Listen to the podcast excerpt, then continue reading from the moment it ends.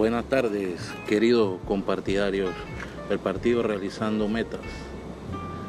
Les saluda su servidor Jan Meléndez. Y un saludo a la gente noble, trabajadora y decente que quiere y desea que se hagan las cosas bien en Arraiján. Sin más preámbulos, el tema de hoy, comparecencia de los ministros al Pleno de la Asamblea. Bien, en esta ocasión asistieron tres ministros, el señor Héctor Alexander del Ministerio de Economía y Finanzas, Erika Moines de Relaciones Exteriores y Luis Francisco Sucre del Ministerio de Salud. Esto dejaron más dudas que certezas a toda la población. Los tres ministros se sometieron a un cuestionamiento de 21 preguntas sobre el manejo de la pandemia, adquisición de deudas, vacunas y trazabilidad, entre otros temas. Lo que ocurrió fue histórico porque tres ministros de Estado acudieron en conjunto a la Asamblea Nacional. Y aplaudo que se mantuvieran por 12 horas en el Pleno. Por ahí vi en las redes a unos diputados exhaustos por las 12 horas que trabajaron ese día que hay panameños que meten hasta 16 horas doblando en sus trabajos y al día siguiente se tienen que parar a madrugar para seguir trabajando. Cuando ellos si acaso van dos horas a la asamblea y se están quejando por ese día que trabajaron 12 horas. Imagínense ustedes.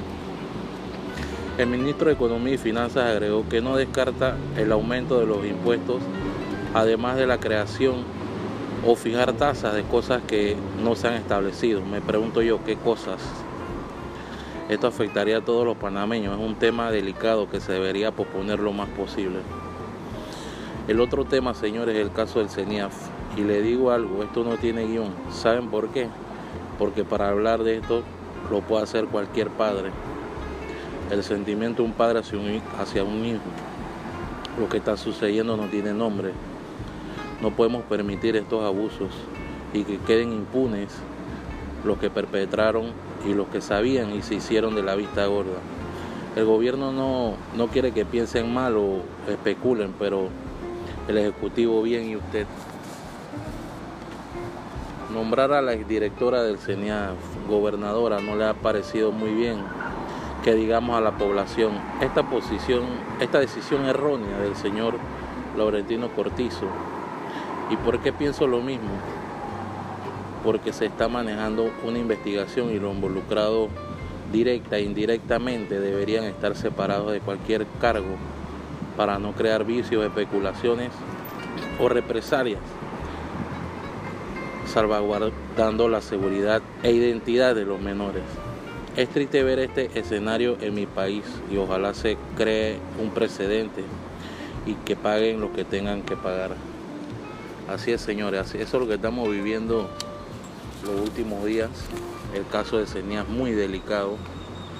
Pienso que debemos crear un precedente como población y unirnos a esta causa para proteger a los, a los niños indefensos y vulnerables de nuestro país. Muchas gracias. Hasta luego.